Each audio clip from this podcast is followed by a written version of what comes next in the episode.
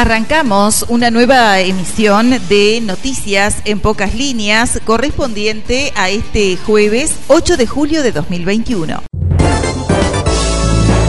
Hoy, 8 de julio, es el Día Mundial de la Alergia, con el objetivo de concienciar a la población de la importancia de educar para la prevención de las enfermedades causadas por las alergias, así como de la búsqueda de tratamientos efectivos que mejoren la calidad de vida de las personas que las padecen. Este día es proclamado por la Organización Mundial de la Alergia.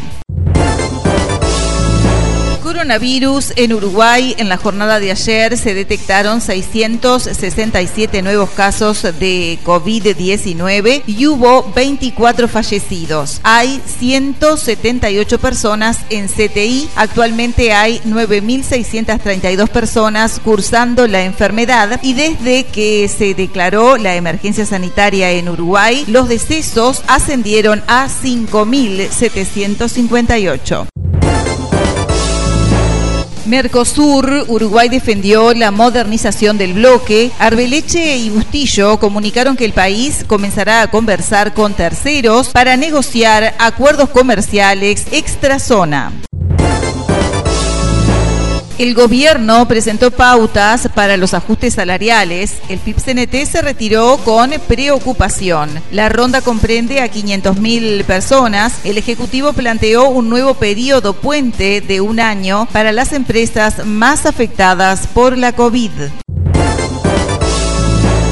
Mides denuncia que Cuba incumple convenio del Senat y tomará medidas a la brevedad. Por el acuerdo debería haber cinco profesionales cubanos trabajando en el país, pero desde hace seis meses solo hay dos licenciados. Peugeot presenta su Hipercar 9x8, un inédito prototipo creado para competir en pista. El modelo de competición de nueva generación híbrido y sin alerón trasero debutará en el 2022 en el Campeonato Mundial de Resistencia. Conflicto en UPM. En la jornada de hoy jueves se cumplen dos semanas de la obra detenida. Ahora el tema se discute a nivel del Consejo de Salario, el máximo órgano de negociación en procura de una salida. Vacunas anti-COVID arribó otro cargamento con 40.950 dosis de Pfizer a nuestro país. En la tarde-noche de ayer miércoles arribó un nuevo cargamento con vacunas Pfizer, según informaron las fuentes de presidencia. En esta ocasión llegaron 40.950 dosis.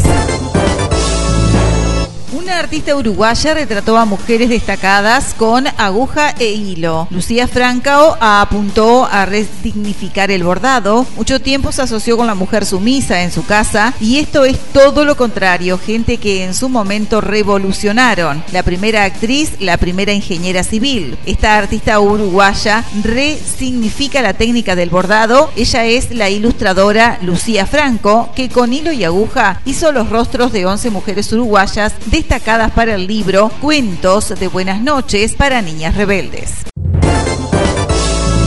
Luis Lacalle Pou recibió a los funcionarios de aduanas. El presidente de la República les prometió un nuevo escáner tras su reclamo de mayores recursos, junto al ejemplo de los mil kilos de cocaína que se incautaron en España y no fueron detectados por el escáner de Montevideo.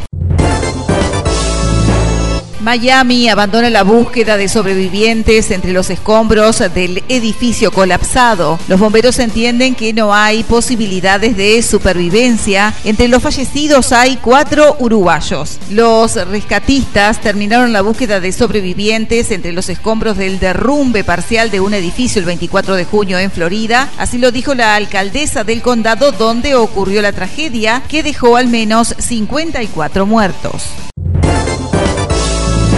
Coronavirus en Uruguay, índice de Harvard, Tacuarembó salió del nivel rojo y La Valleja pasó a amarillo. Cuatro departamentos siguen en rojo, Artigas, Paysandú, Rocha y Maldonado. En la jornada de ayer miércoles falleció a los 79 años Carlos Reutemann, senador y expiloto de Fórmula 1 argentino. El día martes había sido hospitalizado por un cuadro de deshidratación y anemia. Su hija Cora confirmó el fallecimiento. Carlos Reutemann, el senador y expiloto de Fórmula 1 argentino, murió en la jornada de ayer miércoles. Su hija Cora confirmó la noticia sobre la hora 14. Y nos venimos al departamento de Colonia con la información de la Dirección Departamental de Salud. En la jornada de ayer se detectaron 16 casos nuevos, suman un total de 357 casos activos. De esos casos, 106 son de la ciudad de Carmelo, 32 de la ciudad de Nueva Palmira. Hay 17 pacientes internados en el departamento, 7 eh, en sala de prestador de privado, 3 en CTI y 7 en en sala de ACE.